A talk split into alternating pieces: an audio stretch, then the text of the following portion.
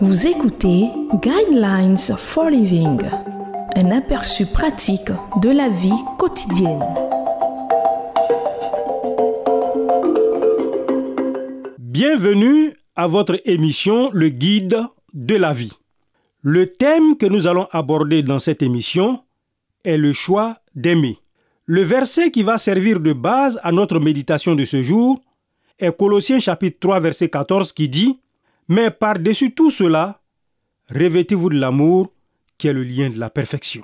Il y a tellement de relations brisées que de nombreuses personnes tentent de trouver un amour qui dure en se tournant vers les outils informatiques des services de rencontres. Parmi la multitude de sites de rencontres sur Internet, un site à lui tout seul, Match.com, compte 35 millions d'utilisateurs par mois. Des millions de personnes sont déterminées à trouver l'amour. Mais réalise-t-elle qu'il y aura sans cesse des choix à faire au quotidien, et non pas pour quelques jours, mais pour des années? C'est sans doute la raison pour laquelle Jésus a dit, C'est à cela que tous connaîtront que vous êtes mes disciples, si vous avez de l'amour les uns pour les autres. Jean chapitre 13, verset 35. Il savait que faire le choix d'aimer est le chemin le plus difficile à emprunter. Il ne s'agit pas du chemin spacieux et facile.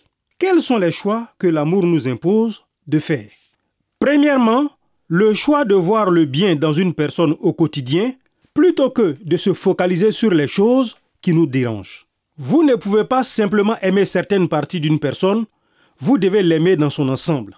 Toute personne a des défauts et des manies qui peuvent agacer. Quelles sont les bonnes choses que celui ou celle que tu aimes apporte dans la vie? Faire une liste de ces qualités vous aidera à vous rappeler la raison pour laquelle vous avez choisi cette personne au départ. Deuxièmement, le choix d'ignorer les petites causes d'énervement. Oui, ce choix est difficile à faire, surtout quand il ou elle vous empêche de dormir à cause de ces ronflements, quand les vêtements sales de toute la semaine jonchent le sol, ou quand vous êtes harcelé par des questions que vous êtes trop fatigué pour y répondre. Troisièmement, le choix de se concentrer sur ses propres responsabilités. Dans notre égoïsme, il est facile de mettre le doigt sur ce qui nous manque dans la relation et sur les échecs de l'autre. Notre part de responsabilité dans une relation d'amour consiste à s'arrêter pour demander à Dieu de nous montrer ce que nous devons corriger dans nos propres vies ou lui demander de satisfaire à nos besoins. Quatrièmement, le choix de dépendre de Dieu pour la force de choisir l'amour. Ce genre d'amour requiert la puissance transformatrice du Saint-Esprit. Comme le disait l'auteur Elisabeth Elliot, le secret c'est Christ en moi plutôt que moi dans des circonstances différentes. Il ne s'agit donc pas de moi avec quelqu'un de différent. Est-ce que je fais à présent le choix de remettre quotidiennement ma volonté à Dieu et de renoncer à moi-même? Lorsque je donne une opportunité à Dieu d'œuvrer dans ma vie, cela implique qu'il y aura moins de moi et plus de lui. Plus de lui me donne une grande capacité à choisir l'amour.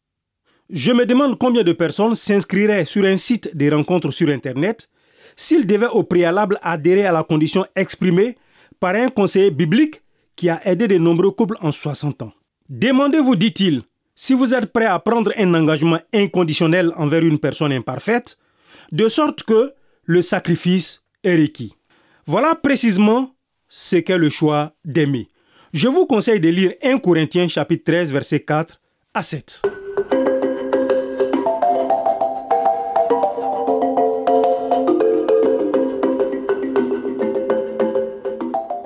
Suivre Guidelines for Living.